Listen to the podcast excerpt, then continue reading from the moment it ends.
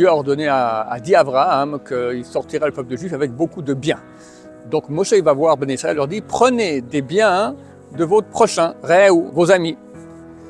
Et le verset dit un peu plus tard, il y a un deuxième verset qui dit que effectivement, Ben Israël ont demandé aux Égyptiens prête-moi une assiette en or, en argent, des habits, etc. Comme ça, ils ont pu sortir d'Égypte avec beaucoup de biens, comme Dieu avait promis à Abraham. La question qui se pose, la première fois c'est marqué prenez des biens de votre ou de vos amis. Après c'est marqué qu'ils ont pris des Égyptiens. Mais que je sache, on n'était pas amis avec les Égyptiens. Où est le rapport? Pourquoi on devrait prendre maintenant des, des, habits et des, et des, ustensiles empruntés de mes amis Pourquoi?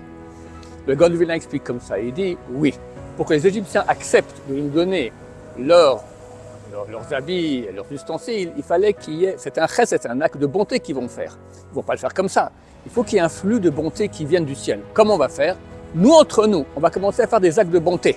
Entre nous, comme ça, ça réveille dans le ciel un flux très grand de recettes de bonté qui vient dans toute l'humanité, et tout le monde fait le bien ensemble. Chers amis, le monde ne va pas.